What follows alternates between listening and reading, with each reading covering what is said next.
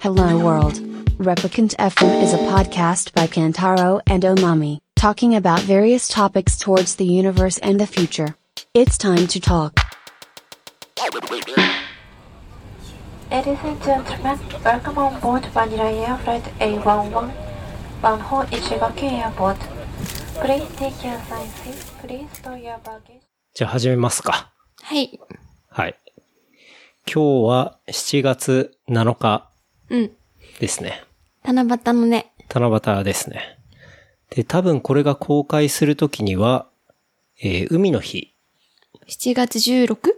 かなかなうん。に公開される予定という感じですね。うん。7月16日、海の日。そうだよね。ね。で、今は、石垣島経由で、黒島っていうところに来ていて、なのに、ラジオ収録してそうる。そう八重山諸島のうちの一つ、うん八重山諸島ってね、まあなんか、いくつかいくつか島。があるんだけど、黒島そのうちの一一つつ。の黒島。竹富島の、もう一個先かな。そうだね。うん。そうだようね。ん。西表まで行かずのそうね。西表まで行かないで、その手前っていう手感じ。前かな。まあものすごい小さい島で。今日も島一周自転車でしたけど、ね。 1時間あかっかとんいうない間にぐらい。島一周できちゃうっていうね。まあそんな感じの島に。ね、牛の方が人口が多いんだってね。そうだね。だって、右見ても左見ても牛だもんね。ね。牛がすごく多くて。もう、もうってね。うん。まあそんな島に来ていて。まあそこで 収録をしているっていうね。ちょっと感じだけどね泡盛とビール飲みながら。そうね。僕はオリオンビールのなんかちょっと違うバージョン夏夏っぽいやそつう。。夏一番っていう。夏一番。それ味噌ラーメンでしょそう。っていう。的確 すぎる。そうそう。そう。っていう感じでね、収録はしてますけど。ね。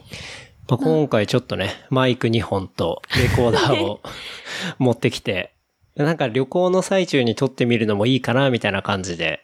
ね。で、その、雨がね、懸念されてたのでそうそうそう、台風もあって、その時に、うんま、離島とかの雨だと本当にすることがないから、うん。それでね、一応念のため、そうね。なんか海バにッ潜クアッっププラン的に ね、てマイクを持ってきてたけど。たら案の定、ね、飲み行く場所っていうか、ご飯もそこのお店、泊まってるところで食べて、うんで出るにも出るような環境でもない、そうだね。から周り本当に何もないからね。ね、うん。そう。飲みながら撮るかってなっちゃうんだよね。うん。っていう感じで、こう、お届けできればなと。思いまし た。いう感じですね。うん。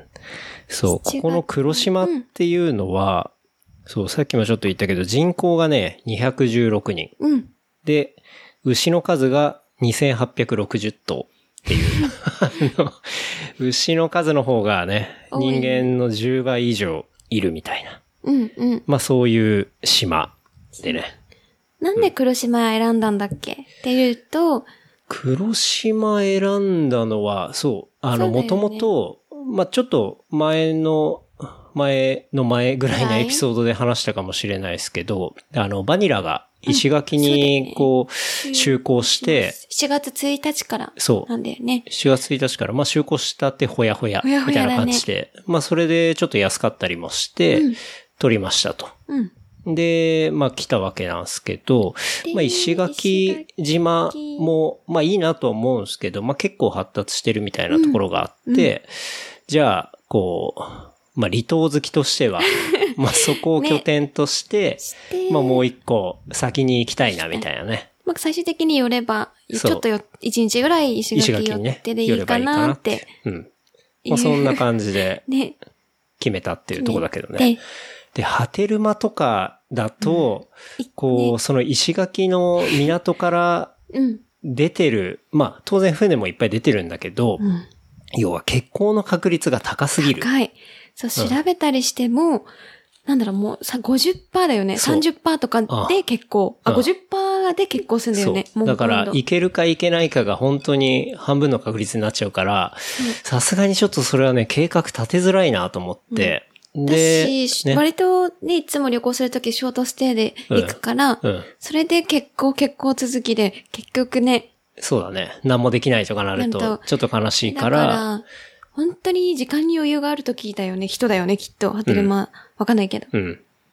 そう。で、まあ、結構ちょうどいい。まあ、人も少ないくて、こう素朴な島ががいいなあっ。ってたんで、まあ、黒島を選んで。ね。で実、際、チョイスしてよかったね、と思ったけどね。そうだね。うん。すごく静かで。静か。ね。虫の鳴き声と星の綺麗さと、うんあと牛。そう、牛 ね。で、うん。海はもちろん綺麗だし、そうだね。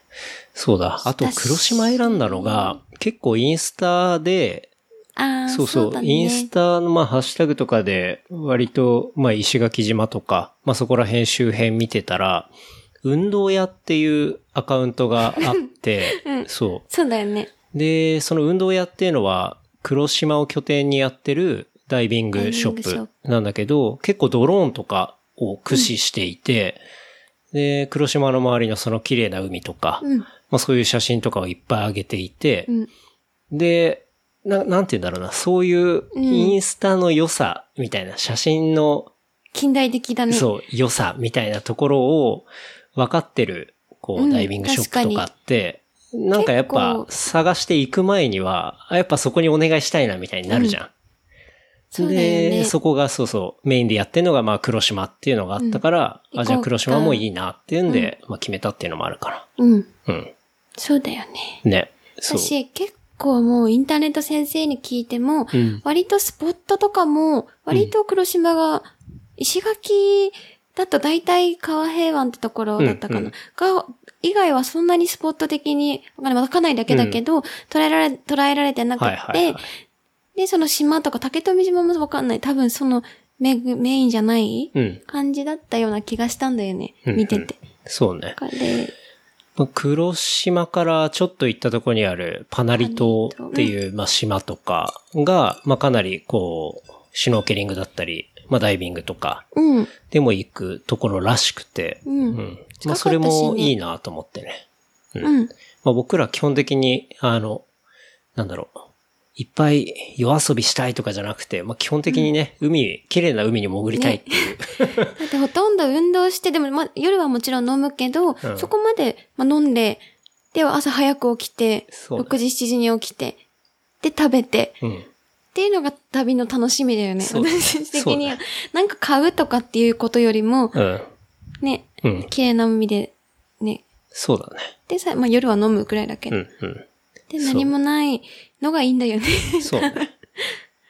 ただ、こう来る前にね、あの、まあ、今もまさに、こう台風そう8号のマリアっマてリいアうの先が生がね、発生していて、ちょっと帰りの飛行機とか大丈夫かな、みたいな感じではあるんですが、まあ幸い、えっ、ねと、来たのが金曜日。金曜日でで、今日がまあ土曜土日曜日でなんですけど、月曜日に帰るけど、うん火曜日がピークって言ってたよね。そう。だから、なんとか多分ギリギリうまく避けて帰れるんじゃないかなと。まあ、しかも今日もすごい晴れてて、めちゃめちゃ日焼けするぐらい暑かったしね。そうだよね。うん。もうだってケンちゃん黒いもん。そうね。もう急に激黒黒くなりましたね。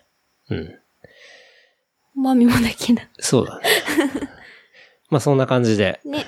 ちょっと今日は、だから正確に言うと、えー竹、ん竹富じゃないや。黒島と石、垣何諸島だっけ、ここ。八重山あ、そうね。八重山諸島の黒島からお届けしておりますとね。いう感じですね。そう。はい。星もね、ちょっと見えつつ。ね。七夕だしね。そう、はい七夕といえば、うん。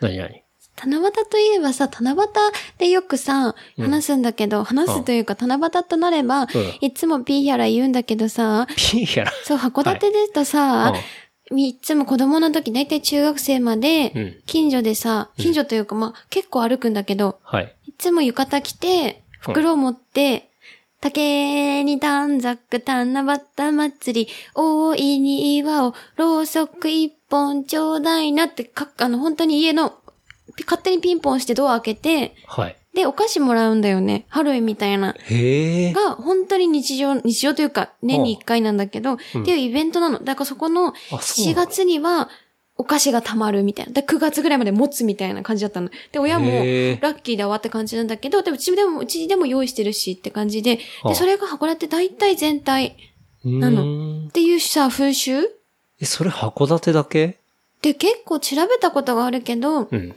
どっかの地域でも、なんだと思うんだけど、それがさ、当たり前だと思って、七夕にピンポンしておやつもらうって、何も星関係なくないでもないんだけど、それ がさ、うん。なんていうの、もう生まれた時からそうなの。へえ。だからなんでそうなのかなと思ってんだけのど、うん。なんかなかよくなわかかんないわかんない。お母さんに聞いても、いや、わかんないよ。当たり前なんだからって言わ れちゃう。わマミのお母さん全然教えてくんないよね、そういうのね。かんないね、本当全に部。わかんないよね。 すごい世間知らずなの。お嬢様だから。あ、そうあなんだ。の、お母さんに言う と、お母さんは農、はい農家のお嬢様なのってあ、いつも農家のお嬢様なのね。口癖。そうなので、何も言ったらバカなだけなん だけど、農家のお嬢様だから何も知らないふりしてるって言ってくる。なるほどね。まあ、七夕ね。そんな感まあ、じ。うちは普通に、こう、竹に、短冊書いて、そうだね、願い事を書いて、ってい飾うる。感じだったような気がするけどね。あんまはっきり覚えてないけど。そうだよね。うん。七夕ね。え、でも、じゃあ、願い事は全く書かなかったってこ書く書とあ、それも書くのなんでも、何でもやる。願い事書いて人んちからお菓子をもらうってことそうそう、願い事は別でもう本当にすごい、なんだか、なんだろう、金持ちになりますようにとか、はないんか。すごい、なんだろう、驚くほどの美人になりますようにとかを書くの、すごく。はい。でも、それはまた別のイベント。だからすごいイベントが多いんだよね。私、あの、彦星さんと織姫さんのこともうん、星見て祈んなきゃいけないし、本当に忙しい、七夕って子供の時。忙しいね。確か本に。当に忙しいよ。朝起きてて、短冊にあれ書いて、あ、夜はあれ行かなきゃ、あの、お菓子もあれ行かなきゃいけないし、浴衣も着ないといけないし、あ、夜中になったらお祈りしないといけないし、 なるほどね。そんな感じです。まあ、わかんない。地方によっていろいろ違うのかもね。やっぱあるみたいだよ、地方によって。うん。まあ、今日は、ね、またらまた、かつ、黒島ですが、ね。まあ、変わらず、ちょっと気になるトピッ クをそうだね。独自の視点で、とはいえはい、お届けしたいと思いますね。はい。じゃあ、旅行関連のトピックスなんだけど、 何あの、つけ旅行ができるサービスがリリースされまして、メルカリみたいな感じであのね、どっちかっていうと、こう、なんてね、七アプリのキャッシュってあったのわかるこう写真だけ上げて、うん。もう即、そこで売れても売れなくいとか関係なくて、もうその場で現金化できるアプリってあったじゃん。はいはい、やってたうんやつあるある。あれ結局、まあ DMM に確か70億円とかで買われたあサービスなんだけど、そうそうそれをやってたバンクっていうところが、今度旅行を、のサービスを出して、で、それっていうのが、無査定で10万円までのその旅行っていうのを、こう、付け払いはあで、えー、旅行体験できるっていう。まあそういうサービス。先に旅行体験をして、そう。支払いは旅行行った後2ヶ月以内っていう。 えなんか闇金っぽいね。いや、まあ、そそうのオいうわブけじゃラないーのトに、いや、でも結構す、利子とかは使わないはずなんだけど、旅行のさ、範囲は飛航空券とホテルだ、あの、宿泊代のそうそう、のもろも飲ろ、食代全うん部買い物代、含まれたパッケージ旅行だと思うね。あ、パッケージ限定なのかなうん、そこのサービスで提携してるサービスそれは何のメリットがあるのいや、後に払えるってことでしょ。まあ、旅行を、この会社が言ってるのは、お金の問題によって、旅行を我慢してる人たちが潜在的にかなり、かなりいるんじゃないかと。でも2ヶ月後には払うんだよね。そうそうそう。2ヶ月後には払うんだけどね。で、お金を払う前に、要は旅行に行けるって。まあ、この会社言ってるのは、その、旅行っていうのは予約と同時にお金を支払う。で、当日旅行に行くっていうのが常識だったみたいな。うんしかし、このサービス、トラベルナウではお金を払う前に旅行に行けるって。え、逆じゃないだって、お金が待ってんのにさ、うんりょ後ほど支払いが待ってんのに、うん。さ、すっきり旅行できなくないそう。逆じゃないやそう。だから俺は、逆にじゃあ俺の感覚もそうだよ。逆に払う、なうとかの方がいいよね。払う。先に旅行払ってなうとかの方がさ、全部、うん。何先に払うの、ナウに払うの、どっち 間違った。先に払っちゃうよ、みたいなさ。うん。だって、本当に何のお金も心配しないで旅行するのが一番のストレス、ノンストレスなわけじゃん。そう、そうだよね。俺もそう思うんだけど、でも、キャッシュっていうサービスとかはすごい、こう、人気だったりとかしたわけでさ。でだもからそれ絶対こういうニーズっていうのは多分あって、絶対潜在的にお金はないけど旅行したい人ってのはいるんだろうなって多分マーケティングの調査とかあったはずなのね。うんで、これはいけるってなって、してる。で、当然リリースはしてるはずなんだけどい、や、でも絶対さ、悪循環だよ。だってそれで、あ、じゃあ、で、用意するお金がない。うんじゃあ、なんとかして作らなきゃいけないで、うんその楽しかった時は天国かもしれないけど、その後すげえ地獄見るかもしれないじゃ ん。まあね、うん。あやばい。じゃあ、その、働いてる分のうん給料じゃ払えない、なんかしないとってなった分って絶対良くないこと、うん。わかんないけど、時間的にも体力的にも良くない風になって、うんで、悪循環でも行きたいってなって、その繰り返しで、なんか、うん。良くないことになりそうだけどね。まあね。あと、このサービス側は本当に無査定で10万円の旅行に生かすわけだから、当然そのユーザーがバックれる場合とかもあるんだよね。どうすんだろうね。だからその確率とかも、なんていうんだろう、ある程度見込んで、こうやってるみたいな。ところはあるみたいだよ。で、かつ、あとはまあ、この社長とか言ってんのは、まあそういう旅行に行きたいユーザーってのを信じるみたいな。そういう話をしているけどね。うん。そう。もっと人を信じるみたいな。信じるの。うん。そう、性善説に基づいた事業の可能性を、その前のサービスのキャッシュで感じたらしくて。信じる心を感じたんだ。うん。らしいよ。マジか。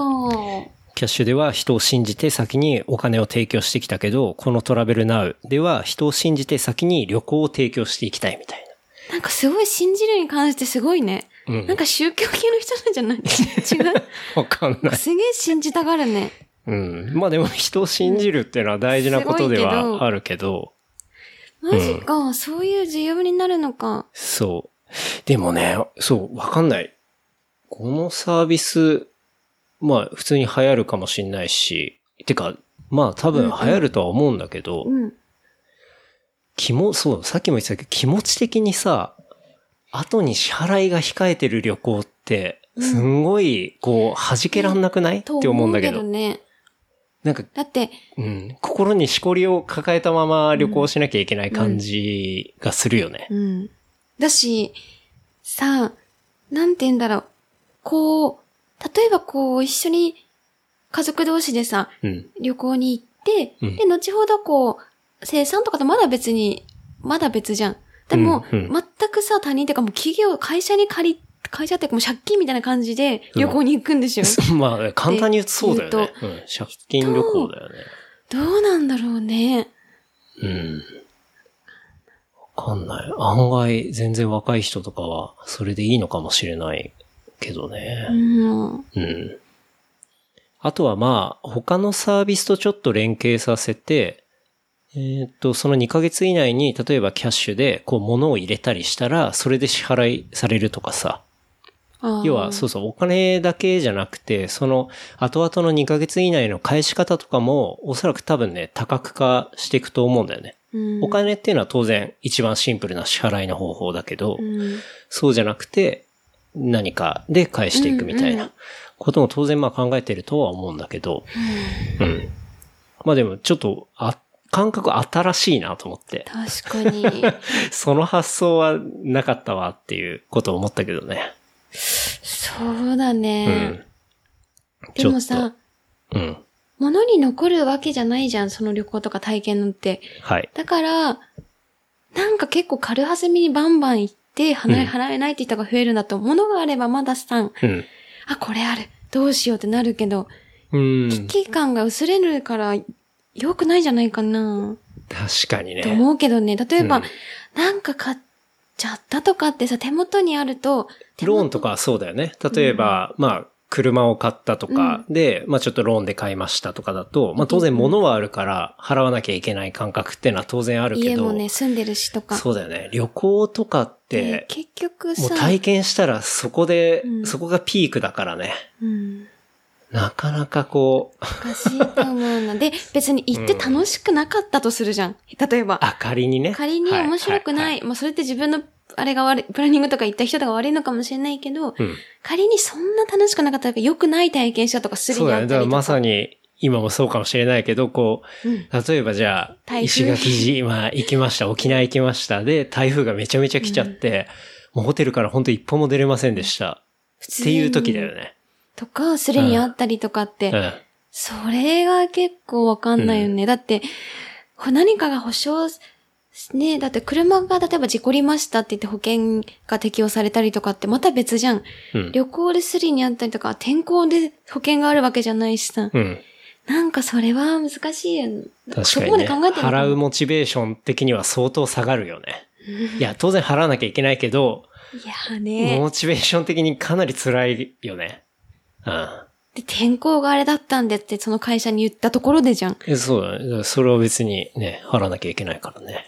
ちょっとな。 うん。いや、なんかわかんないけ昔どさ、読んだ本に、こう、幸せをお金で買ううん。 5つの事業っていう、まあ、本があって、ちょっとタイトルうさんくさいんだけど、うさんくさいしてんなそうタイトルうさんくさいんだけど、なんかね、あの、ブリティッシュコロンビア大学の心理学教授うん。と、あとは、えーハーバードビジネススクールのマーケティング学の准教授、二人でこう書いた、これはまあアメリカの方の本なんだけど、それの翻訳版があって、洗脳されてるわけじゃないよね。そう、洗脳されてるわけじゃないけど、まあ割と、その幸せとお金の関係を結構学術的に分析した、で、まとめた本なのね。そう。それ結構面白くて、でもその話聞いたことあるかも、ケンから。うん面白いのあ本があってって。そう、前、前したかもね。うん。 2回ぐらい聞いたことある。うん。番組では話してなかったかもしれないけど、ないなういん、うん話してないと思うけど。そう。なんかその本にう、ん。 5つの原則で、どうお金を使ったら、こう、幸せになれるかみたいな。その5つの原則が書いてあるんだけど、まあ、1個目は経験を買う。2個目はご褒美にする。うん。 3つ目は時間を買う。で、4つ目が先に支払って後で消費する。うん。で、5つ目が他人に投資する。っていう、まあそういう、こう、どうお金を使ったら幸せになれるかって第5原則が書いてあって、で、そう、このサービス見たときに、その4番の先に支払って後で消費するってやつの真逆言ってるなと思ったのね。い、いつもいや、このサービスが真逆言ってるじゃん。ああ、そっか、そっか、そっか、そっか。うん。うん、うん、うん、うん。そう、この先に支払って後で消費するっていうのは、まあ、旅に出るとき、先に旅行会社に支払いを済ませてから、出発日を待つとするじゃん。うん。そうすると、出発日まで計画立てたりさ、ワクワクしたりさ、うん。その、支払いが前もっていれば前もっているほどさ、うん楽しみにする期間が長くなるわけじゃん。うん、うん、うん。で、その支払いが出発日に近くなればなるほど、楽しみの期間っていうのがどんどん短くなってくるわけじゃん。出発までの。現実味があれだから。そうそう。で、旅行にする、例えば一週間が楽しくてうん終わりって話じゃん。うんうんで、同じ旅行の料金だったら、うん前に払えば前に払うほど、トータルの幸せの総量が多いっていう。多くなるってそう。っていうようなことを、うん書いてたの。そう、割とこうロジカルに書いていて、うんあ、なるほどねっていう、これ、だいぶ前に読んだ時思ったのね。ああ。そう。、で、そうね。こ、の、サービス的に はそうそう、トラベルナウのサービスはさトラベルナウは、別か先に旅行だけしちゃってさ、後で苦痛が2ヶ月間待ってるわけじゃん。2ヶ月以内に払わなきゃいけないって。それって、その、幸せの総量で言ったら、なんか、旅行はするけど、結局、なんか、支払いが後にあって、なんか、ね、幸せ量的にはマイナスなんじゃないかみたいな。うん。と思うこけとどはね。思ったから、自分の中にはあんまり、こう、し当てはまらないサービスだなと思ったんだけどね。うん。なんかね、そう。そそうだねんな本を思い出したうね。ん、うん。そう、全結構。く逆だね。うん。全く逆だったりして。そう。その方を思い出したね。この本でも結構面白かったんだよ、本当に。ね、それ以外のこともなんか件話した時あったそよ、うそ普通うに。。まあ、経験を買うとかもそうなんだよね。あのー、まあ、なんか、物体を買うとか、お物を買うっていうより、まあ、経験を買った方がうん。幸せ度が高いって。まあ、それはだから、旅行っていうのは選択肢としてはすごくいいと思うんだよね。経験だからさ。そうだうよん。ね。大型テレビを買うより、まあ、旅行した方が、こう、幸せの量が多かったり、みたいな話とか載ってたりとかね。あとはご褒美にするとか。うん。まあ、単純に、例えばねじゃあ何かを買うでもいいんだけど、うん買う前に、じゃあ何かをやってから、うん。そのご褒美としてこうしようみたいなうん。感じにうんお金を使うといいって話とかね。まあ、時間を買うとかもそうだね。うん。あとはまあ他人に投資するっていうのも、うん。あるね。うん。うん。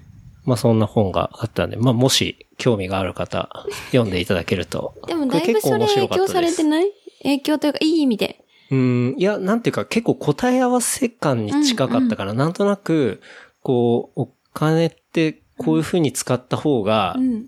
なんか楽しいなっていうのは感覚的にはあったの、やっぱり。うんうんうんあの、旅行も好きだしさ、うんうんなんかいろんな経験することも好きだったりとか、確こかう、に先行投資でね、いろいろ、まあ、やりたいことをちょっと一旦やってみて、それで考えるとかさ、うん。確かにじゃで、あ、そう、合って自た分ののかごな。褒美にするとかも、そう、なんとなくうんうんわかるんだけど、それを自分の中で別に原則化はしてなかったうんし、うん。言語化はしてなかったんだけど、こそれのをマイ本をコ読んとで、まとめてくれてたんじそゃうないそうそうそう、ん本当に、割とね、まあ、しっかり学術的にまとめていて、答え合わせ的な感じだったね。うん。そう。だから、全く逆のこと言ってるなって感じだったね、じゃ あ。そうそう。そのい社や長そう、この、まあ、ニュース見たときに、それを思い出したって感じかな。確かにあの本と逆だなと思って。うんうんまあでもね、そんな新しいサービスが、まあどうなるかわかんないけど、うん。うん。まあいろんな形のね、ものが出てくるなって思うけどんね。そうだうね。ん。いやー、良くなくなりそうだけど。わかんないけど。ね。なんかね、あんま支払い能力がないね。学生とかがね、うん、行くと思うよ。 学生旅行トとラかベルナウ地獄ですみたいな。 絶対あるよね。まあ人も出てくるだろうしね。だって、これ本当に無審査だから、電話番号の承認しかないらしいからね。マジか。うん。だって電話それで何もなくせば、音信不通じゃん。うん。まあちょっと、トラベルな、旅人とかで、よく出てくんじゃないトラベルナウで。トラベルナウを使って旅人みたいな感じで、こうなんていうの趣味、なんていうんだろう。趣味トラベルって感じの学生とか出てきたじゃ ん。趣味トラベルだけどまだ支払いしてませんみたいな。 悲惨だけどな、それ。いやーそうだね。まあちょっとトラベルな、注目ですね。注目だね。うん。はい。じゃあ、そんなところで。うん。 iOS の12のパブリックベータ版が公開されて、うん。パブリックベータ版っていうのは、あの、iOS って開発者登録をしていたら、その、iOS の新しいバージョンがはい公開される前に、あの、当然、開発者として使えたりするんだけど、はい。まあ、開発者じゃない人も、ベータ版を使えたりするプログラムがあるのね。うん。で、それがまあ、パブリックベータ版の、にまあ、登録していれば使えたりするんだけど、まあ、これから出る iOS12 うん。その iPhone の新しい OS うん。で、えーパブリックベータ版が出たから、まあ、登録してみたのね。うん。うん。で、まあ、自分の iPhone X にも入れて、うん。試してみて。うん。結 iPhone 構 X に。う。うんん。結構、まあ、いろいろ新しくはなってるんだけど、まあ、一番個人的に面白かったのは、ミー文字。身文字うん。っていうものがあって。うん。あれこないだ遊んだやつそうそうそうそうそう。あの、まあ、今まで、うん。なんだろう、アニ文字っていう感じで、うん。こう実際にこう顔の動きとかをああ。トラックできるうんうん。ような、まあそういうアニ文字っていうものはあったんだけど、うん。今度その動く顔文字、まあ自分の表情をトラックしてうん、えー動画を作れる、その絵文字自体の大元をカスタムできるようになったんだよね。だから、はいはい自分に似た顔を、えー絵文字として、まあ、作れたりとか、うん例えば、うんおまみさんに似た顔を、えー絵文字で作れたりとかう、ん、うん、作ったよね。そうそう、うん。作ったり、まあ、できるものが、まあ、ミー文字。だから、ミーの文字で、ミー文字で。みーって ME? そうそうそう。私の文字っていうことで。はあうん。で、どうやって作るかっていうと、うんまあ、まず、こう、顔の、輪違う、郭肌の色か。うん。そう、肌の色から始まって、うん。で、輪郭、、目、そう、目とか、鼻、そう、鼻とか、口、そう、口、ヘアスタイル、あとは、もみあげがどうだとか、髭がどうだとか、うん。で、まあ、メガネかけるか、サングラスかけるかとか、イヤリングするか、ハそうッそトうそかうぶそうるか。で、そうだね、あとはハットとか、うん。まあそういうのをかなりいろんな種類から選べて、あとはまあ色の指定とかも相当できるんだよね。うん、うん。メガネのね、グラスの色から指定できる。そうだよね。うん。そう。だから、まあかなり細かく作れる感じが結構面白くて。まずね、そもそも 肌の色の時点で、緑とか紫そうとだかあっよて。ね。赤 とか。そうそうそう。なんでまあなんかね、本当宇宙人みたいなうんうん。ものが作れるんだそようね。だよね。そう。それで自分の表示、えっと、携帯に向かってしゃべ、インカメ状態で喋って、そう。それに表情が同じそう表情自動的に乗る。るんだよね。そそうう。だよね、うんそれで言葉喋るとその人も、そのミーさんも喋るんだよね。そう。うん。だから、その表情を見せながら瞬きとかすると、中の、その自分が作ったミー文字も瞬きとかするし、うんうん。まあそれで、あとは iOS12 からは、こう、FaceTime とかで、その自分が作ったミー文字を載せることができるの。だから、素顔を見せたくない時とかのうんビデオチャットは、そのミー文字で、こう、ビデオチャットできたりす る。そう。っていうね、まあ、ものながるほどね。追加されて。いつ使うのかなと思ったけど、そういう時に使うのか。そうだね。まあ、そういう時にも使えるし、 LINE とかはできないのか、それ。 LINE は対応はしてないね。メールはできるのかな。そう、メールは送れる。え、じゃあすぐ、打つのめんどくさくて、それでさ、送ればいいじゃん。そうそう、パパパって喋って送るってのもありだけどね。まあでも、使えるかな。そこまで普及するかどうかっていうのは謎なんだけど、うん。なんていうか、俺が面白かったのはそのカスタムするのが面白くて。確かに、結構似てたんだよね。似てたっていうか、で、まあ、オマとかケンので作ってみてさ、うん。結構、まあ、うん、ミツさんのあるじゃん。そう、まあ、ミツさんのも作ってみたし、まあ似自てる分たちのも作ってみたんだ似けてるど、よね。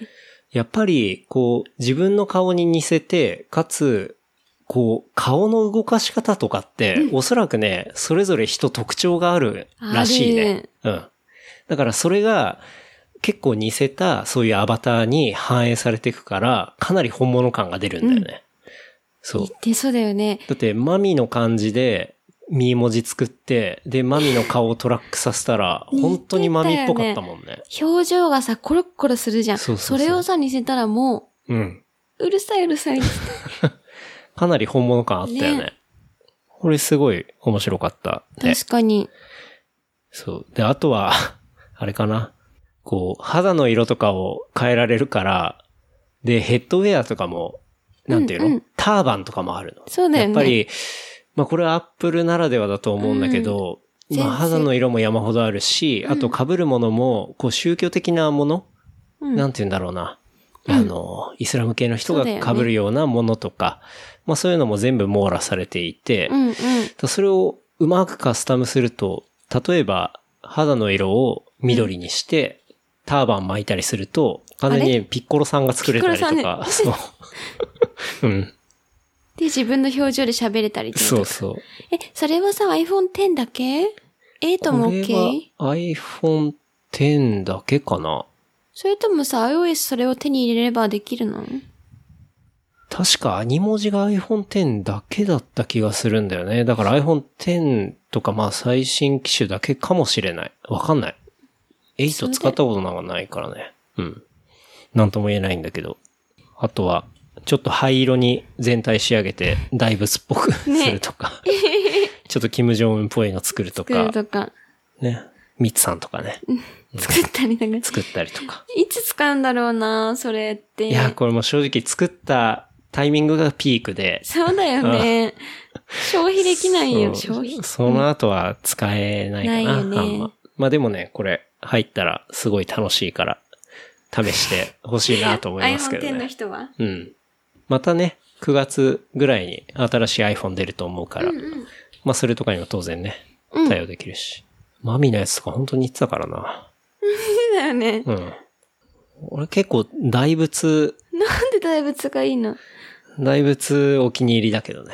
なんであの、肌の、肌の色をこうね、完全に大仏色にして、頭もなんか、こアフう、ロパンチパーマみたいのがあるから、それ、し喋そっれては誰得 なのでもね、ちょっと大仏にしては用意されてる目のパーツうがん結構クリッとしすぎてて、だって誰も大仏作ると思わない じゃん。うん。だから、あの、より大仏的な動画を撮るんであれば、うんこう目を細めにすると、すごい大仏感出る。こんなね。うん。確かに。そう。剣のやつ作ったやつ目クリッとしてね。そうなんだよね。でちょもっとほら人間大仏。今結構 YouTuber、あ、v、YouTuber じゃないや、VTuber とか流行ってるからさ。はあ。VTuber で大仏 VTuber って知ってるあの Vlog の人いや、じゃなくて、あの、バーチャル YouTuber。はで、あ。あ電の波、少年みたいなやつ昔の。電波少年はさ、自分のリアルな顔が出てるじゃん。あ、そうだっけで、体があれか。そうそう、体がなくて、逆バージョそンうか。そう、グリーンバックでやってるんだけど、顔が、バーチャルな YouTuber って基本的にリアルに顔が出てるじゃない、そうそう。それじゃなくて、もう本当にバーチャルの例えばアニメキャラとか、はあ。がやってる YouTube のチャンネルが今かなりあって。ええー、なんでなんで顔出したくないから。まあ、顔を出したくないとか、あとは、その YouTuber、例えばなんとかっていう YouTuber がいたとしたら、それを複数人でやってたりするのね。はい。そう。だから、あれみたいじゃんヒップホップグループの。チェズマボうんあ、つ確かに確かに。そうかもしんない。だから本当にその、そういうアイコンというか概念がいて、で、中身がこういろんな人だったりするみたいな。でも声でバレるじゃん。あ、違う人だなって。そうそう。だからそれでもい声いんだやってる人は、声やってる人は一人なんだけど、だからチームで動いてたりとか。えー戦略的に。そうそうそうそう。まあそういう風になことをやっている、まあ、VTuber っていうのがいるからさ。なんかこのミー文字っていうのは、あーねより簡単に VTuber できるツールだなと思ったけどね。確かに。うん。だってものすごい簡単に携帯で録音するだけで、表情豊かに動画が作れるわけだからね。でも、でも結局動画変わんないじゃん。その人しゃべ、みー、みーくんが喋ってるだけなんだもん。でも自分の顔は出ないじゃん。顔出したくない人は。うん。とかね。確かに。うん。なんか面白いカスタムミー文字とかね。なんかちょっとこんなん作ったよみたいなのあったら教えてほしいけどね。確かに。これも何個かツイッターには投稿したんだけどね。あんまり校舎感触じゃない。うーん、あんまリアクションなかったね。やっぱ興味ないじゃない。かな。おすごい面白いなとあれ思っだたんだってけど。実際やってみないとわかんないじゃない。あだそうけど、かだ。って手持ってる人そんないないじゃん。うーん、だし、まあ、まだね、パブリックベータだから OS 自体が一般に出回ってるもんじゃなかったりするから。うん。じゃあこれからじゃない時そう代だは。ね。まあ、これから増えるのかもしんないけど。うん。なんかまあそうなったらちょっといろんな人の身文字みたいなと思うけどね。確かに。交互期待。うん。だって組み合わせ本当に無限にあるからさ。確かに。うん。そう。で、ほくろの位置とかもつけれればいいのにね。そうだね。ほくろまではこれは設定できないうね。ん。うん。そう。みんなつるっとした顔になるからね。そうなんだよね。うん。確かに。まあでもそのうち、で、そういだね。ろいろカスタムできるようになるんじゃないうん。ほくろがある人を差別してるんですかみたいな団体がまたアップルにわーって言っうてわ、したらアップルが、はいっつって、 ほくろの大きさから個数までもう全部プロットできるような項目ができると思うけでどきね。そう。だって全部これ肌の色とかもそうじゃないおそうそだらよく。ねうん。そういう人たちのことはないがしろにするのか、みたいな感じでさ、もともとだって絵文字って完全に黄色い人だったじゃうん。ん。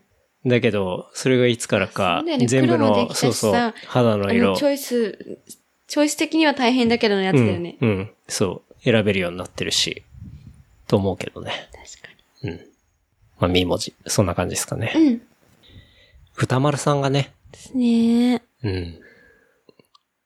お亡くなりになられました亡くながっ。んだよねご冥福をお祈りいたしますだよね。焦点は見てた見てたよ、トゥッチュルチュルチュル、チュッチュ、はい、チュッチュルチュルルル、トゥットゥ、はい。ちょ、まるちゃんの前の。そうそうそうそう。ちびまる子ちゃん前のね。うん。見てたよう、ん小学校前から。俺も結構見てた気がするな。うん。でも面、白いんだよね。うん。もう今、全然今のメンバーじゃない時の焦点だと思う。円楽さんが司会やっそうて、だよね。座布団、そう山田くんのやつ山だ田よくん、ね。山田くんじゃない山田くんの時。そうだよね。うん山田くんで、コンペうん。すごい元気な人うん、うん、だよね。うん。で、楽太郎は楽太郎か。楽太郎。あら、太郎ね。じゃあ、俺じゃない。俺びっくりしち俺ゃった健太郎だから。うん。 そう、楽太郎がいて、あと、て小る名前遊三とかう、ん、うん、うんか。な。そうだよね。あとなんかピンクの、なんか変なあ人。の、変な人だよね。花坂みたいな。そうそうそう。その時代は見てたけどね。それは結構前なんだよね、きっと。多分前だと私、思う。小学、中学校うん。そうだよね。だいたい家でさ、うん。ご飯食べる時とかにさ、うん。まるちゃん見ようと思って、サザエさんのあのつながり日曜の、そうだのよね前に焦点かかってて、うんいや、焦点かと思いながら見ると面白くて。そうなんだよね。てい結う構感面じだ白よねいんだよね、やっぱね。で、面白いよね日曜日だったから、まあ当然ね、まあなんか家家に族で、そうだよねこう、ご飯食べながらの時に、なんとなくついてて見るみたいな。うん。なんかそんなイメージがあるけそどね。うだよね。うん。焦点ね。そう。あの座布団のシステムが、いまいちよくわかんなかったけどな。あれはさ、好きだ、あの、お話が、こう、見事って時にさ、うん。もらえるんでしょそうそうそうそう。うそれはまいね、いいね、みたいな。あれ、それいいねだから、いいね。いいねボタン座布か。団うんそのいいねボタンのさ、うん決める人はさ、うん。は司会なんだよだねね。うんすげえ独断だけ どいね。や、そうそう。だから、その独断がまた、こう、面白かったりするんだよそうだよねね。でものさじ加 SNS 減の原点なのか、焦点って。そし たら。だってみんな、 SNS の独って断か、じゃまあ、ん。うん独断でいいねするじゃん。でも、うんその司会も独断で座布団1枚でしょそだから、著作権問題になるよね、やっぱり。う。ねえ、どういうことだってさ、いいね開発したみたいになってるよ、きっと商 店が。それは、言い過ぎかどうなの言い過ぎたらそこまではいかないけど、まあでも、でもほんとそうだよね。あれは面白かったよね。面白いし、うすごいよね、生涯現役でって言ってたんだよ。ん。ね。うん。そう。で、その訃報があった後に、うん。まあ、なんて言うんだろう、スポティファイ開い開いたらさ、うん、やってた。そう、歌丸さんのその落語うん、うんを。まとめたプレイリストとかがあって、そう。で、思わず聞いちゃったよね。うん。そうだよね、やってた、書いてたんだよね。マミ聞いたマミは聞いてない。けど、出てたから、そうそう、聞こうかなと思ってたら、思ってたら。うん。結構、なんだろうな、90年代とかにあった、その落語のお話うんがうん入ってたりとか、割と最近のだと2016年とか、うん、うん。なんかそこら辺にやった話とかがアーカイブされてて、結構ね、あの時からだいぶ通勤とかでちょこちょこ聞くようにしてて、なね言ってんたかよね本当にポッドキャスト聞くみたいな感じで、 スポティファイで歌丸さんの落語を聞いたりとうかん、してみたんだけど、うん。うんまあね、うん、なんていうの、単純な怖い話で終わることもあって、うん。階段うん。で終わることもあって、まあ、それとかは個人的にはあんま好きじゃなかったんだけど、結構うん。面白いのは面白かったかな。うん。うん。一番僕が好きだったのは、お茶組っうん。ていう話があって、えー、まあ、それはもともと大元の大ネタになってるものはあるんだけど、うん。それを割と面白こくう、面白いアレンジ。そうそう。江戸時代かな、うんにうんアレンジしたようなものなんだけど、うんそれは結構面白かったかな。うん。なんかその決まった方うん。の話に入る前に、やっぱ歌丸さんならではの、うんこう、なんだろうエピソードを入れた後に、そういうものに入っていくわけね。で、その前の話とか結構面白くてう。ん。話が面白いってもう宝だよね。うん。本当に。すごいなって思った。本当に。だし、やっぱ、こうよくよく聞いてると、よく、いや、やっぱまあ当然なんだけど、 もうプロじゃんプロ。だから、よくこんなにスラスラ喋れるなとか、当然あれ全部覚えてるわけじゃない。って何い十うのが分、何時間ぐらいなんだっけ大体ね、1回20分ぐらいかぐらな。いか20分から30分ぐらいかな、長いと。うん。そう。で、落語なんてさ、全然聞いたことなかったから、うん、うん。なんか、ちょっと発見があった感じかうな。ん。なんかうちの銭湯の近くでもさ、落語やってるよね。あ、あやそっこてるやってる。うんと、なんとか言う。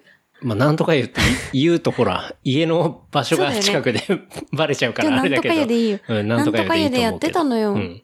そうだとね。かさ、せん、な結構落語、ね、うん結びつきで。なんか本当にその20分わーって話をして、うんやっぱ最後に本当にちゃんと落ちるわけね。その一言で。うん。それが、やっぱめちゃめちゃ面白い。すごいよね。うん。なんかさ、いろんな最近海外の人とかも日本のこと好きじゃん。で、うんでもさ、落語って日本語わかんないと本当にわかんないじゃん、その文化そとうか。だね。だから難しいね、さあれは。なんて言うんだろう。達者にさ、いやでも英語で落語やるのも変なのか。いやでもなんか当然あると思うよ。その、あるよねきっとうん。翻訳機とかをつけて、で、うん同時翻訳で聞くとか、まあそういうサービスは全然あると思うんだけど、いやでも、あれは多ね分日本語じゃないとダメなんそう、だ日よね。本語じゃないとわかんないし、なんかそういうカルチャーとか背景がわかんないと、ねだって日本人ですらわからないこととかあんだもん。そうだよね江戸時代の確かに話とか。そうだよね。喫水の日本好き、日本好きじゃないと無理だよね。そう、じゃないしかともわかんないレベルだと思う。なんか日本語ってさ、割と一つの言葉に対してのうん。うんな意味が少ないじゃん。その英語に比べて。うんうん。だから、オチがこれでも分かり、拾いやすいうん。よね。でも例えば英語でオチ言われてもさ、うん。え、これかこれかあれやかって なるほどね多分難しいよね。確かに確かに。それはそう英か語のもしれ落語あない。ったとしてもうさ、んうん。わかんないけど、想像、なんて言うんだろう。想像にお任せでもいいんだけど、やっぱり答えが欲しいじゃん、そういうオチは。うん大抵、うんっていうのが難しそう。うん。っていう、まあ、すそうね。そう。だから、最近ちょっと歌丸さん落語聞いてる。面白いなと思ってて、うんうん聞いてますけど。いうん。や、なんかもう本当にその20分引っ張って、最後の一言に持ってく時の緊張感とかすごいんだろうなって思っあーた。確かに。ああそれで滑ったらさ、そうそうそう。本当ずっこけるからさ、えーってなるし。なんだっけ、昔さ、うんあの時さ、すごい今日人気出たよね。タンタンタイガーの時。違うタイガードラゴンでしょ。タンタンタイガー うちは、のタンタンメイヤーでしょ。そうそう。うんそれでさ、結構注目が見たよね。うん岡田くんとキムタク、キムタクじゃない。えっとなんとかくん永瀬そうそうそう。ともや。うん。そうね。確か。確かに。でもあの時もちょっと人気になったけど、詳しいとこまでは全然わかんなかったけどな。うん。そもそもまあ、普通に見るドラマだったしね。うん。まああれはしっかりポップにされてたしさ。ううんん。特に深いところま黒川ならででは、のうんうん学ばなかったけど。なんかそんなきっかけで、ていうか、スポティファイのうんそういううん。ニュースとか時事に対してのプレイリストを出す速さが半端じゃなくいて。や、早いよね。それはわ本当かにる。早い。あの、歌丸さんの時もそうだし、例えば、小室哲也うん。の、早かったあの会見の時も、会見やってる最中ぐらいのレベルで早かったよ、ねプレイリスト上がってきてたから、TK の奇跡みたいな、なんか、ね、聞いた聞いた。そう。あれはねすごいよね本当にプロだと思うね。そう。ポチファイはいいよなと思う。そこも、うんそこも兼ねて。あれは私、ね、本当に Apple Music には追いつけないうんレベルの結構仕事をしてると思うね。ね、だし、なんて言うんだろう、自分たちでさ、プレイリスト作ってとかさ、そういう楽しみもあるし、そうだね。なんかそれで、なんだろう、ポッドキャストとかとも連携できるえっとね、Spotify にも一応、ポッドキャストはあるんだけど、今は、新しい番組の登録は、えー、限定されてる。 Spotify 自体はちょっと、あの、しないようにしてるらしうんいと。うん。まあ、これから広げるっぽいけどか、な。だ話からになよんると。か、そうそう、すごいね、アんップルを批判するわけじゃないけど、スポティファイの方が可能性があるよね、いろんな意そ味うだねで。。それは思うね。まあ、自分でプレイリストを作れるし、そのプレイリストを作ってる人が結構人気になったりとか、うん。いうこともあるからね。なんか前言ったけど、マミも作るプレイリストなんか作ったらいいんじゃないって話をしたけどね。ちょ、作ってみようね。マミなんかほら、DJ をするんだからさ、なんかそういうリストとかさ、しないけど、おまみリストって、作ってみひょよっうと。したら聞いてみたい人いるかもしれないからね。作ってみようかな。全曲モームスとかにしてみようかね。これは別にそしたらモームスのプレイリストでいいじゃん。モームス聞かないけど。分かった。やってみるか。なんかね、そういうのできたら面白いかもしれないね。うん。まあちょっと、歌丸さんの、歌丸さんのというか、なんか落語、スポティファイで落語みたいなのもちょっとおすすめだったりするんで、聞いてみるよ、ママ。うん、っていう感じかな。うん。じゃあ次。うん。と死んだペットが10万ドルで蘇る。クローン犬誕生の現場に立ち会ったっていう、まあ、記事があって。ええなんかね、怖いこう、ペットのクローンビジネスっていうのが結構あるらしくて、はあ。うん。あの、まあ、10万ドルだから、えー1000万円か。はあ。で、まあ、ペットを飼っている人がいました。はいで、えーまあ、亡くなってしまいました。はあ。で、悲しいです。だから、その犬と全く同じクローン犬を復活させるみたいな。っていうえどやビジネス。ってでそれは、あれだよ、もう DNA とか、そういう細胞から取って、あ、怖い。だから昔さ、クローン羊っていたじゃん。うん。ニュースとかすごいなったけど。だからまああれと同じで、単純におん全く同じ DNA を持ったクローンを復活させるビジネスっていうのが今結構あるらしくて。そう。え、性格も一緒になるの性格ってさ、まあ生まれ持ってるものもあるし、あと後天的なものもあるじゃん。しつけとかによって。はいだ当然しつけとかによってなる性格とかっていうのは引き継がれないよね。はうあ。ん。だからあくまで生物学的にクローンっていう。顔も、そ雰囲気う。も、そ一緒。う。そう。え、それ病気、なんか変な病気になってしないのうーん、病気とかはちょっとわかんないけど、まあでへも、ーうまくはいってるんだろうね。えー、なんかペット飼ってる身としたらなんか、どうなのうん。かしら。そんな、この記事では、まあ、韓国でね、複製されたペットが生まれる現場っていうのを取材した記事なんだけど、なんかね、こう、この取材した時には、ある国の王女の犬のクローンを、はえー産ませようとしている、まあはい時に、まあ、取材として立ち会ったみたい。うん。うん。で、まあ無事に、こう、その王女の、うん。まあ元ペットというか、その飼っていた犬のクローンが生まれたというようなことらしいよ。なんていうの、死ぬとかさ、生きるっていう感覚がわかんなくなりそうじゃないまあね。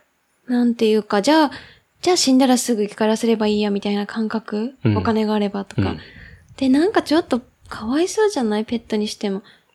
まあでも、新しい個体だから別にそこに意識はないからね。あまあでも、その研究員ではーはい。 2006年からクローン技術で犬を複製しているらしいです。はい。で、2008年に本格的にビジネス化はい。して、価格はさっき言った通り1匹10万ドル、伊勢万。 1000万。で、依頼は日本を含む世界中から来ると。で、目的のほとんどが死んだ愛犬を復活させてほしいっていう。やっぱ日本でもじゃあいるのかな日本から依頼してる人もいるんだろうね。うん。もう一回、ちっちゃい子で生まれるってことだもんね。もちろんもちろん。うんもちろん。その複製したい 犬。いや、ちょっと 今、あの、えっ、と、民宿の、なんだ、休憩所みたいなところが、すごい、こう、個室静になっかててね。ね、個室になってて静かだったんで、まあそこで収録してたんですけど、なんか外でこう猫がバトルを始めて、成功かわかんないけど。ううんん。パッと、こう、 窓の方を見たら、かなり大きいゴキブリがいて、もうここでは収録絶対僕はできないと思って、そう。 あの、ちょっと場所をね、移しまして、始めようかなっていう。そうですね。元に戻ろうかなっていうところでございますね。びっくりした。いや、びっくりしたね。もう本当に。はい。はい。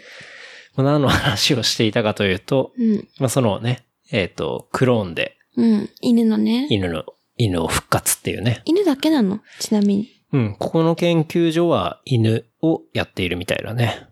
で、やり方としては、その複製したい犬の皮膚とかの組織を、はい。えー依頼者に、まあ、その研究所は送ってもらって、はい。で、そこから体細胞を取り出すと。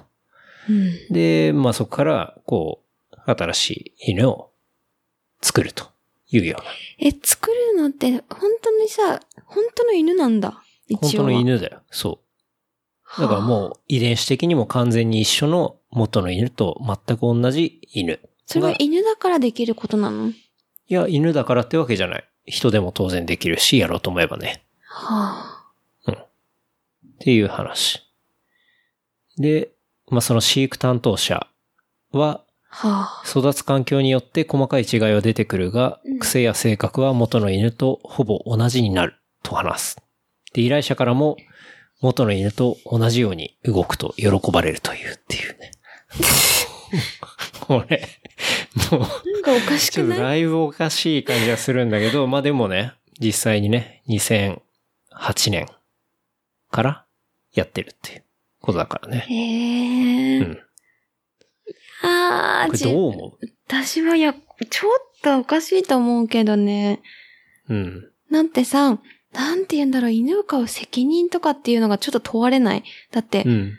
結局さ、死んだらじゃあお金があれば、うん。また手に入るんだからってさ、うんわかんない。愛情深くさ、愛して飼っていた犬が亡くなってうんうん本当に悲しいで、お金をかけてでも復活させたいって、何年も何年も何年もさ、うんもちろん犬の方が寿命短いからさ、うんそうやってやっていくのは、なんかわからないでもないけどさ、か犬が好きで飼ってる身としては。うんでも、でもなんかさ、人類に反するというか、なんて言うんだろう。倫理って的話をに反するというあ、でもなんか、さっきそのマミが最初に言ってたポイントのなんて言うんだろううん、その、まあ、お金をかければ復活できるっていう風なことになると、その、生きているそのタイミングっていうのの価値が薄れるっていうのは、なんかすごいググッドポイントだと思うね。確かにそうだよね。だなっんて、かさ何回でも復活させて OK みたいな話になったらさ、その瞬間。ゲームと一緒だよねその瞬間の価値って、こう、薄れてくるっていうか、うんうん。確かにその問題はあるかもね。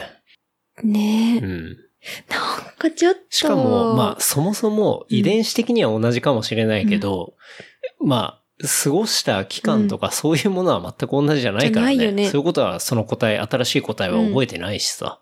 うんうんと思って結構ね、まあ僕らも犬を飼ってたりするからさ、うん。じゃあ1000万かけたら、まあうち飼ってるのはジャックとマロンって言うんだけど、うんまあそれを復活できるって言って、復活するかっつったら、まあそれは、ちょっと違うく絶な対違いう別にお金1000万あったとしても、って思うねだってまた別の話だよね、きっと。うん。うんだってそしたら、一緒に過ごしたジャックとマロに失礼な気もするよね。失礼っていうか。うんだってその時はさ、うん。ねえ、なんていうか、ちょっと別次元の話な気がする。うん。そうね。ちょっとね、私確か、遺伝子クローンでちょっと一緒の遺伝子が入ってても結局は別のうん。動物うんっていう感覚。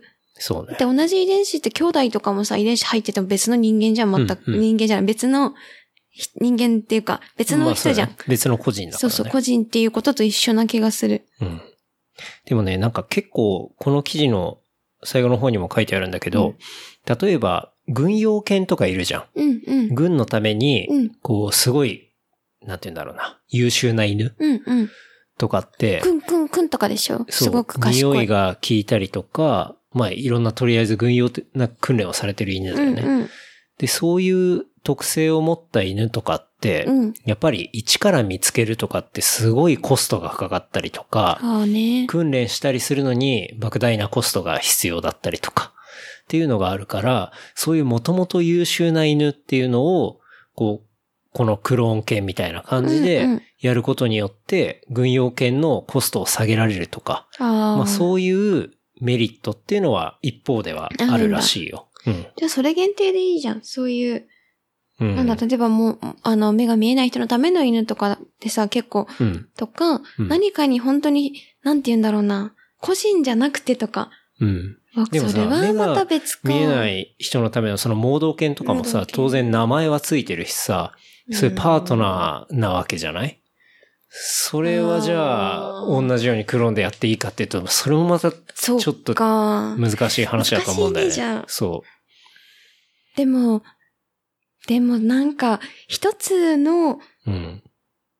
だってに、ね、人間みたいなものじゃない、人間っていうか、うんいや動物まあそうだよの生物だからね生物に対する価値がやっぱり、うんじゃあ人間も全部一緒になるよね。じゃあ1000万かけてまた新しい子供とかさ、そう、これのね、ことに結なって構くるよね。難しいところは、その、人間はうん法律で結構 NG になってたりするんだけど、ペットの場合って法規制がそんなされてないらしいんだよね。うあ、そうなんだ。そう。だから、できたりするみたいな。うん。っていうところがあるみたいなところ。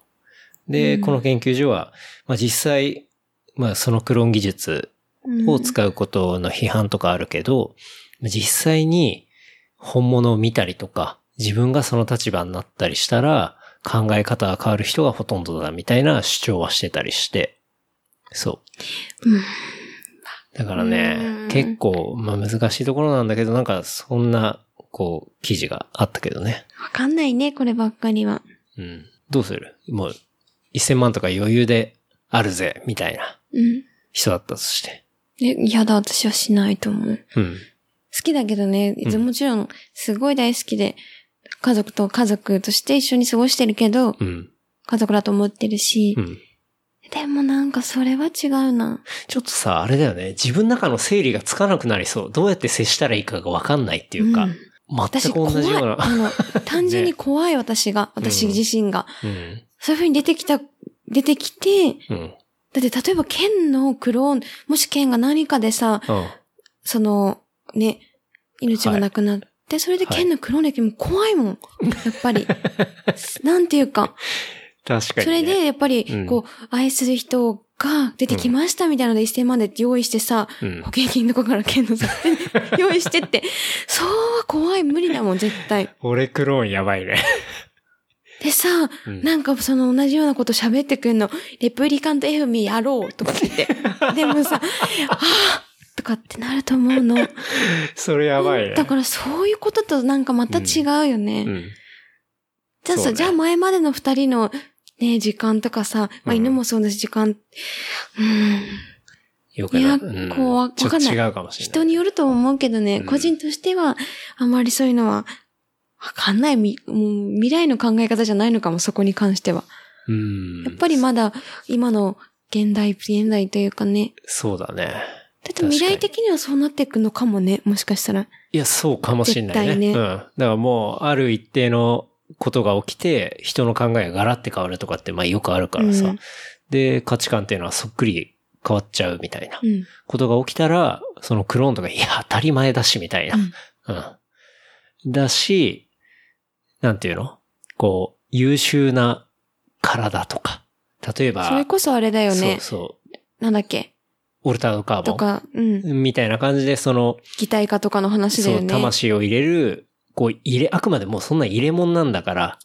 で、まあ優秀な入れ物は当然高い値段がついてるし、みたいなさ。少佐とかね。そうだよね。うん。まあそういう擬態化していくっていうことと一緒なんだよね。話が当たり前になるかもしれないけど、まあ今の感覚でいくとちょっと難しいけどね。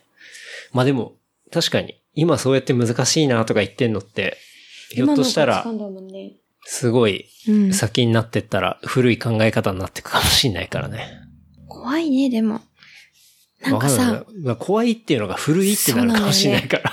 うマジ古いよとかん。言われそうそるよ。うそうそう。でも自分の孫ぐらいにさ、え、古くねなん、なんなのその感覚みたいな。うわ、怖くない。俺、来週からちょっと別の体になるから、つって。ねうん。ちょっと来週から女性で行こうと思うんだよね、みえ。たいな。とかね。うん。あるかもしれないね。でまあもね今はそれがさ、バーチャル的な風な見方じゃない。うん。でも、で、今は、やっぱりその、生きて死ぬってことがさ、神秘的なもの、というか、もう良くも悪きも、うん。なんかそれが概念的に普通じゃない。うん。でもそれがこう変わるのってちょっとわかんないね。やっぱなってみないと。まあ、やっぱりそういう根底が変わるのっていうのは、誰しも絶対恐怖があったりするから。うん。うん。まあでもやっぱり結構、セレブリティからのオーダーが多いみたいだよ。う。。うんまあお金はあるからさ。うん何としてもみたいな。まあだからそこら辺がちょっと感覚が違うんだろうね。うんうん。はい。うんじゃあ、そんなところですかね。うん。朝原翔子、うん。まあ、本名松本千蔵うん。が、まあ、死刑執行されて、ね。ね、この間いきなりだよね。この間じゃない、おとといそうだね。 7月いつやまあ今7月7日だから、7月6日とかかな。確か。そうだね。昨日タイム、うん。そうだね。そうだよね。うんされて、うん。すごいニュースになったり、ね、いろまんあ、な。ツイッターとかも結構ざわついてたけど。うん。うん。オウム真理教の時、俺は小学生だったんだけど、マミは5歳とかなんじゃなうい、ん。1995とかでしょ、事件自体。そうだね。うん、そうだね。だから、もう一般常識として教えられるっていう感覚だよあーね。小学校、中学校とかで。なるほどね。だし、とえそれ首都歴史の圏教科書に載ってたってこと載ってないんじゃない教科書に。だって、1995年に起きましたで、小学生じゃん、次。で、うん1年で教科書書き換えてわーってしあ、なそうい。か。それはないかか。ら、一般教養として親とか、うん。で、先生とかからう教ん。えてもらうぐらい。だし、首都圏に住んでなかったからさ、ああ、そうか、そうか。から、そうだね、そんなにうん。ガッて触れたわけではないなるほど、け、ど、まあ、ちょっと興味は持って、うん。聞い親に聞いたりっていう感じ。まあ、あとあの段とちょ階っと調調べべたたりっりとてか。いう段階かな。うん俺とか結構小学生で本当にリアルタイムだったりしたから、うん小6とか小5じゃないうん確か。。かな。で、ねそう。結構、あの、オウム真理教の歌とか、うん。で、よくテレビでも流れてたし、うんうん。うんで、なんか政界にも進出しようとしてたのかなわかんないけど。結局はだって日本のトップになろうとしてたんでしょそういうのそうをだねひっくり返して。うんまあそういうことをしようとしていたから、うん。まあ歌とかね、うん。まあもう多分、同世代の小学生なら絶対やったと思うんだけど、あれをリコーダーで吹くっていうね。え、そうなのうんあの曲を、そうですね、もうみんなリコーダーで吹いてたと思うよ。で、先生に怒られるみたいな。あとは、なんだろう、朝原翔子がよくやってたのが、こう、人差し指と中指をこう、ピースをこう閉じたような形のやつを、こう、空に向けて、こう、円を描くみたいな。なんかそういう、こう、ポーズみたいなのをしてて、それをやっぱ体育の授業とかみんなで 一斉にやったりとかして、またそれも先生に怒られるみたいなさ。ケンたちの知識としてはさ、テレビやで入ってきたのそれとまあも、当然テレビだね。テレビのニュース。その地下鉄サリンとか起きた時もさ、もうテレ割ビ。とだって、うん。父親とかは東京に行ってるわけじゃん。うん仕事で、うんだからもう、タイム、なんだろう、タイムラインというか、う。もうん本当にナウな感じだったでしょ、その時はきっと。そうだね。本当にテレビで見て、なんかすごいこと起きてるな、みたいな。うん、うん。まあそんな感じだったかな。そうだよね。うん。まあものすごい報道されたし、ね。うん。まあそれでしたけど、まあ小学生だからさ。 うんそうなんだよあのね。そこまで深刻にこう社会問題として、まあすごいこと起きてんなと思うけどさ、うんうんうんまあ当然小学生だからもうクソ子供だからさ、そうだよね。まあみんなネタにしてさ、うん。やったりはしていたと思うけしてたどんじゃなねいかね。うん、まあは幼稚園だから鼻くそじってたと思うけどうさ、ん。ずっと絵日記を書いていて、ちっちゃい頃。そうだよね、うんこの間見た。割とうちは親の方針で、小学校から中学うん。生いっぱいぐらいまで、ずーっ小学校いっぱいじゃないと、小学校いっぱいか。で、中学生からは変えてたんだよ。変えたのあの、か。あのスクラップのブックうに。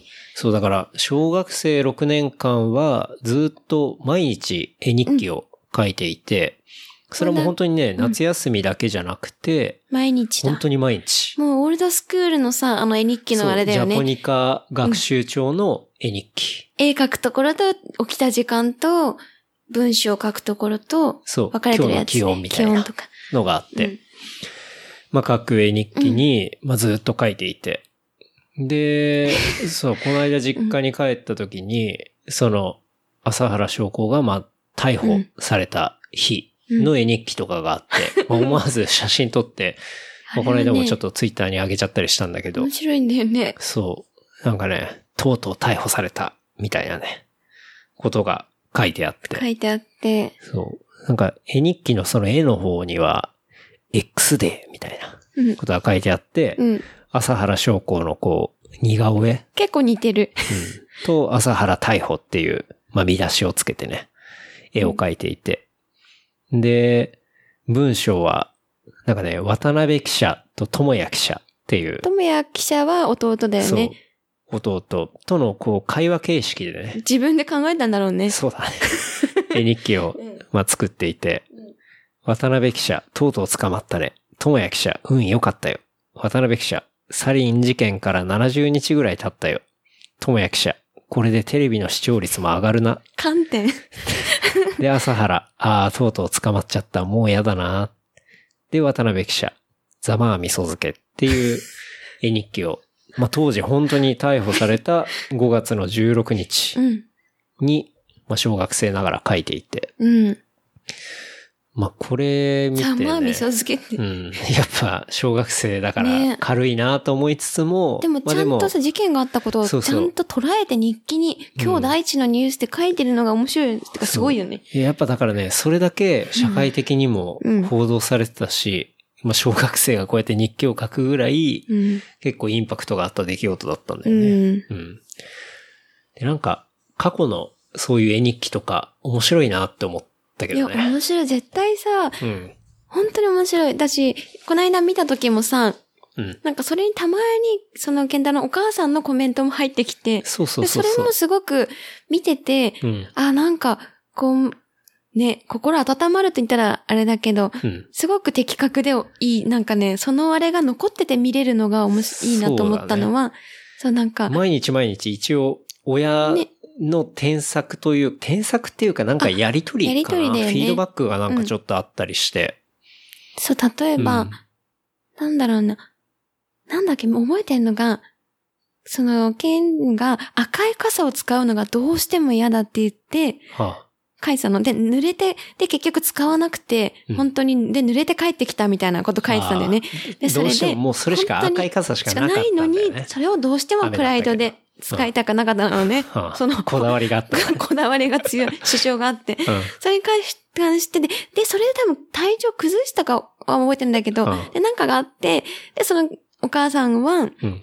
なんかそれは、もう、が、がっかりしたじゃないけど、うんなんかその、そういう変なここだわりじゃないけど、うん。やっぱそれはちょっと違うよ、みたいなことを書いたんだよね、確か。あ、そうなんそだ。したら、そこに確かケンが、なんうん。かまた、うん。なんかそあれは、反い応してた。や、気をつけていこうと思うみたいな感じで書いたりあとそうなんか、だ。してたりとか、うん。そうそう、なんか、そのやりとりとかもさ、そうだね。そうそう。いや、なんか絵日記って、そう、大人になってから、その小学校6年間やってたことで、あれどういう意味があったのかなとかうんうん思う、考えたことがあるんだけど、こう、まず、1日1個何かとりあえず書かなきゃいけないから、うん。日常に発見を見出すっていうか、うんうん。なんか、普通に暮らしてたらさ、あんま変わんないんだけど、うん、何かあったかなみたいな。で、それを子ちょっ供となりにね。面白く伝えるみたいなさ、なんて言うんだろうな、その日常に対する気づきみたいな。 なんかその力っていうのが割と養われたなっていうのがまあ一個あって、うんで、だし、うん。その表表現の方法が絵と文じゃん。うん。で、絵日記の絵ってさ、まあ当然、こう、ビジュアルで一発でボンってわかるようなうんビジュアルにしなきゃいけないから、なんていうか、キービジュアルを作るうん力みたいなのが結構絵日記の絵の部分にはあって、しでか、も幼少期の6年間だしね。そう。で、文章の方は、文章の方で、こう、書けるスペースっていうのが無尽蔵にあるわけじゃなくて、ちゃんとスペースが限られてるから、その日に自分が気づいたことでビジュアル書きました。で、うそれに対する文章を、その枠内に収めなきゃいけないから、結構なコピーライティング力が必要なんだよね。確かに。そう。簡潔にまとめなきゃいけないし、何があってどうだそうっだたよかみたいなことを書かないと伝わらないからさ。うっん。ていうので、結構そのトレーニング、うんその気づいて、ビジュアルを作って、コピーライティングをするっていう、うん。その3点が結構集約されてるものだったんじゃないかなって、うんすごい大人になってからうん思った。だし、すごいいいと思う。その幼少期にやるっていうこと。ただし、うんあと、ミソなのは、うん。その、親が添削する。あ、そうね。フィードバックだよね確かに。親のだフしィードバックが大事だよね。そうだし、毎回書いてるわけじゃなくて、うちんょっと気づいた時に、すごいさ、いいこと書くのよ。はいケンの母さんも。すごく、それは、なんて言うんだろう。で、なんて言うんだろう。まあ、見てるよってことじゃないけどさ、うん。やっぱり、誰かが見てるから書かないとか、誰か、あ、やらなきゃっていう意識。うんだって誰もされなかったらだらけるじゃん、絶対小学生なんて。うんうんでも、そうそう。そうだね。まあ、っていそうこことものあるよねコメントが来る楽しさみたいなところは、まあ当然この番組もそうだけど、 うん。やっぱりリアクションがあると面白かったりとかするわけだからね。だからそれをうまくモチベーションコントロールしてうん。やっていたのかもしれないねう。ん。うん。いいと思うけどこれはね。そう。なんか、教育的にいいなと思うから、うんなんかね、子供とかね、ね、いたらやりたいよね、やりたいなそとれは。思うけどね、絵日記は。うん。アナログだし、ね、なんか、そんな力もつくんじゃないかな、みたいな思うし、ね。なんか、これからね、うん。こう、子育てする人とかね、うん。なんかちょっ と絵日記やってほしいよね。 うん。おすすめ。大体 iPad とかになっちゃうけどさ、うんそれとはまた別そのう、ツなールんか、とあしえててね。アナログでやっぱジャポニカ学習帳でやってほしいかなって思うけどうん。いいね。うん。よね。そうして、それをアーカイブしとくと、今回みたいに、ね、大人になった時にね。そう、大人になって、ものすごい事件があった時に、その日の子供の絵日記とかを遡ると、うわ、こんなこと書いてるみた いな。小ノート貼っと いてね。そうそうそうそうそうう。ん。なこるとよがね。あったりするからね。もう、十何年越しの話とかね、出てきたりするからうん。ね。面白いなと思うから。って思ったね。思った。この間の、朝原さんの話を見たときは。うん。ねえ、だし、ね、朝原さんのツイッターちょっといろいろ調べたいけど。うん。まあそもそもあれだよね。その、死刑に対してうん。結構、うーん、なんか、もう禁止にうん死刑というのを廃止にしてる国とかもうん。いたりするから、まあそういう国に倣って、もう日本も変えていかないといけないんじゃないか、みたいな、なんかそういうやっぱ意見があったりとか、うん。あとは、まあ、とはいえ、アメリカとかはまだ全然残ってたりとか、ヨーロッパの方が割と進んでんだよね。うん EU に加盟するためには、その死刑制度っていうのを廃止しなきゃいけないとか、うん。まあそういうルールがあるらしいから、そうう、んそういうところで、まあいろいろ議論はされているけど、でも、二つの見方が多分あるよね。うんだって、なんで死刑にされて本当の真相を知りたかった人は何もわかんなくなったって言うけうど、んうん言う人もいるし、うんでも、じゃあ、このままずっと、さ、し無無期懲役とかにしてて、だとしても、あの、ああいう人は言わないと言わずもうに言、わないし、あとし被害者側からしたらうね、ん。ち、うんねなんでこのまま生かしてるのってなるから、もうどうしようもないそこうとだだよよね。ね。だから本当にそこの、ヨーロッパのその、まあ、EU の中でのフランスとかイギリスも、単純に簡単にね、あの、死刑を廃止できたわけじゃなくて、うん相当いろんなまあ歴史があって、うん。まあ今の形になってたりするから、当然議論はしなきゃいけないと思うしね。うん。難しいところだと思うけど、まあ、その EU で書いてあったのは、例えば、その人が犯罪者ですと。うん。まあ、有罪になりました。っていう、その有罪を決める過程ってさ、まあいろいろ裁判官がいたりとかさ、検察がいたりとかさ、うん被害者がいて、加害者がいてって話の中で、うんまあ関わってるのって全部人間なわけじゃん。ジャッジする人含めて。そうだね。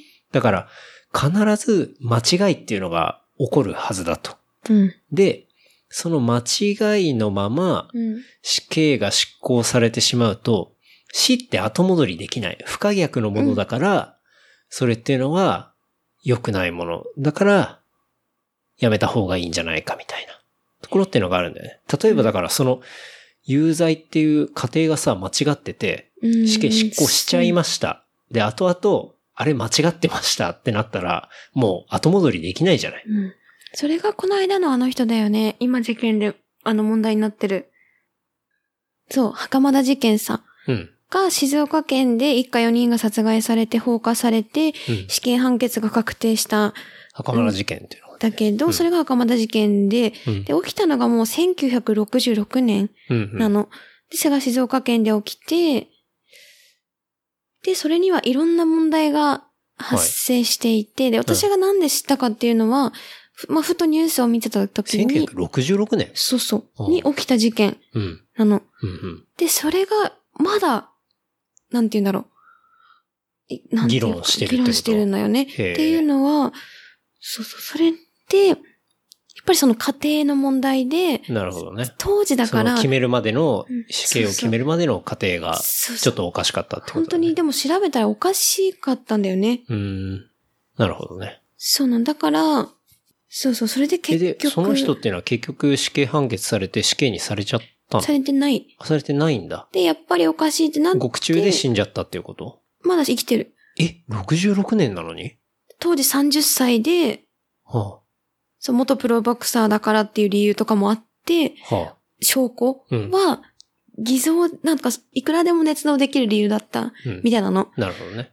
要約すると。ままあ、理由ずさんな捜査で、そうそう本当にずさんな捜査だったまあ死刑になてのいて、未だに、じゃあ交留され、交留っていうかまあ、刑そう務。所に入ってるみたいな。そういうで、ことで、出た、なんかそれで、いまあ、出たのかなまあ、ちょっと調べますけど。っうん。ていうのとかもやっぱり、そうそう。まあでだそまあ、さっきの話でいくとさ、それで、例えば、そういうものがずさんだったっていう風にさ、今分かったけど、その当時そのまんまポンポンとさ、死刑されてたらさ、もう後戻りできないわけじゃ。できなんい。いくらその過程が後々まずかったって分かっても、いうん。やもう当人処刑しちゃってますけどみたいなさ。そうだよね。そういうことを防ぐために、その制度っていうのは、うん、なくすべきなんじゃないかみたいなことは、そのヨーロッパ的な主張なんだよね。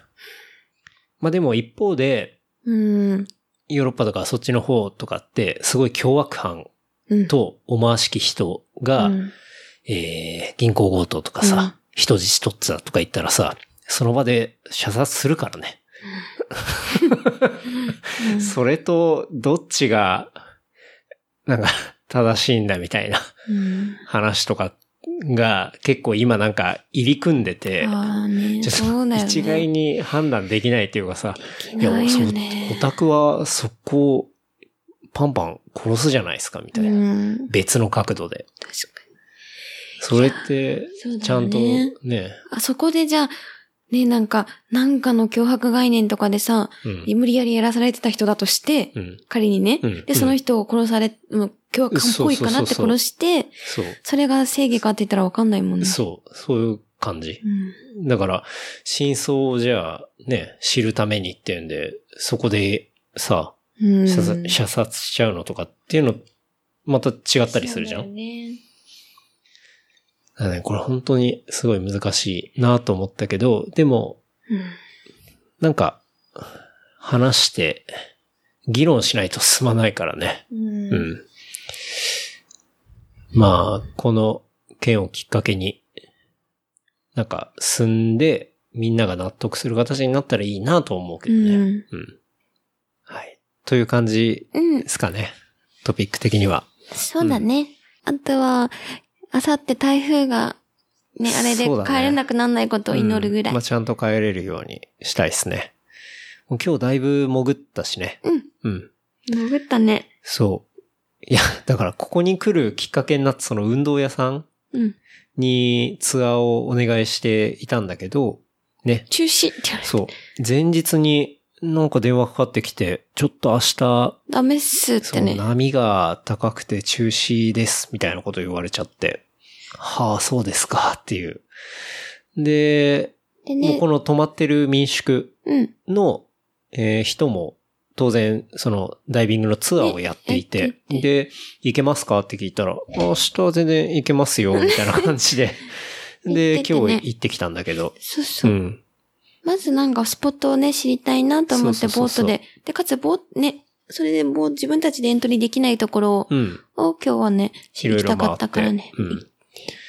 まあ波は確かにあったけど、まあ全然普通に行けなくねな、かったね潜れて、うん。すげえす、ごい綺麗見だたっいたし、ところもいっぱいあったし、うん。まあ見たいものもね、全部見れて。見れたし、うん。満足。ね。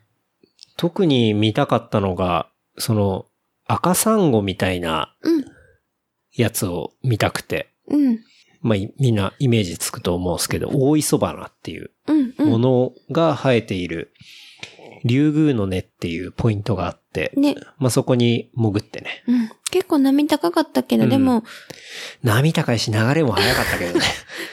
だから、多分普通個の、人ではいけないね、きっと。当然個人では場所的にも行けないし、普通のダイビングショップとかも、多分今日のコンディションだったら危ないから、 多分、うん行かせないと思うんだけど、いやちょっとお願いしたら、まあじゃあちょっと10分だけ行きますか、みたいな感 ー、じいいで。人だったよね。そう、すごいいい人最で。初に、いや、波も高いし、流れも強いで、うーん。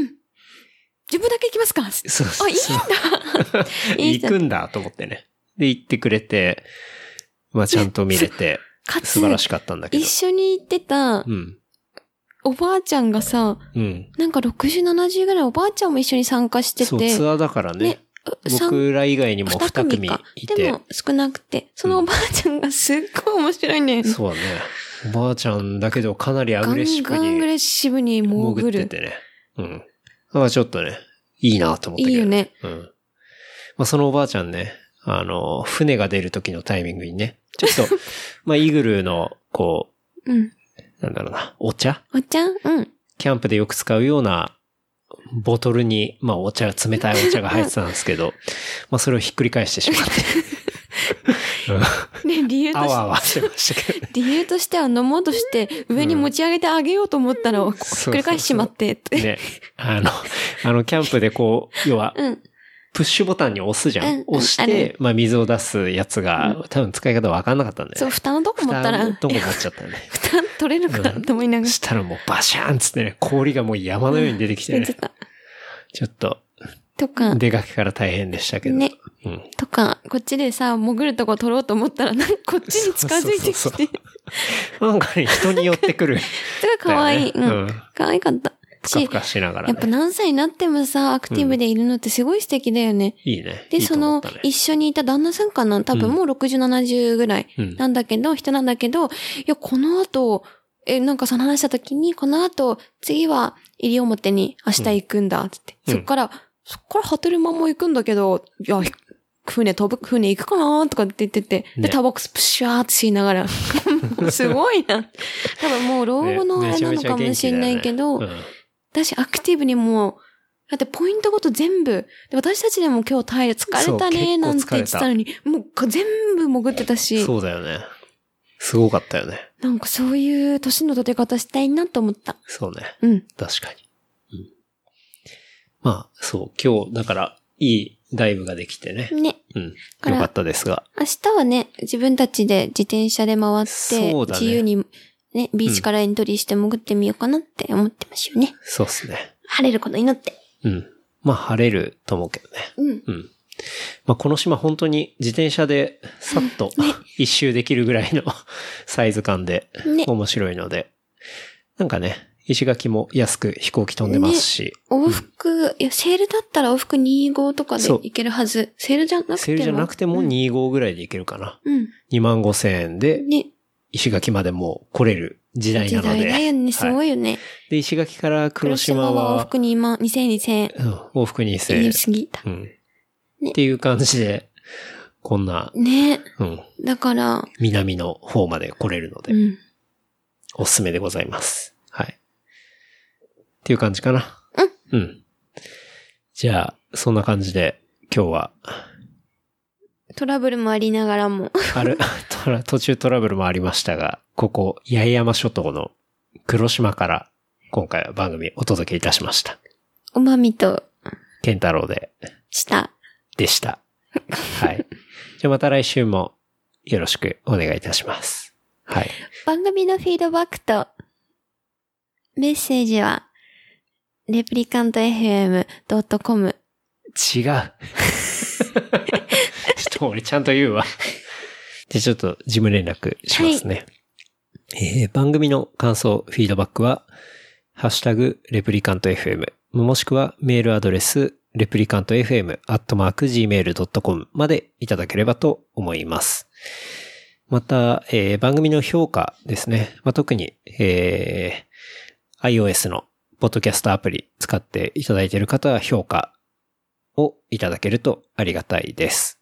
あと、話したトピックスをまとめた小ノートは、replicant.fm、replicant.fm までアクセスいただければ見ることができますので、気になるトピックありましたらチェックしていただければと思います。はい。はい。こんなところですかね。はい。まあ、黒くなったわね。そうだね。はい。うん。ちょっと黒くなって東京に戻りますが、はい。黒太郎で。うん。皆さん、夏休みをエンジョイしましょはい。う。はい。じゃあ、あそれでは、のーまた来週。3、2、1。アディオシ。バニラやなきなゆし、ゆくてきにそり。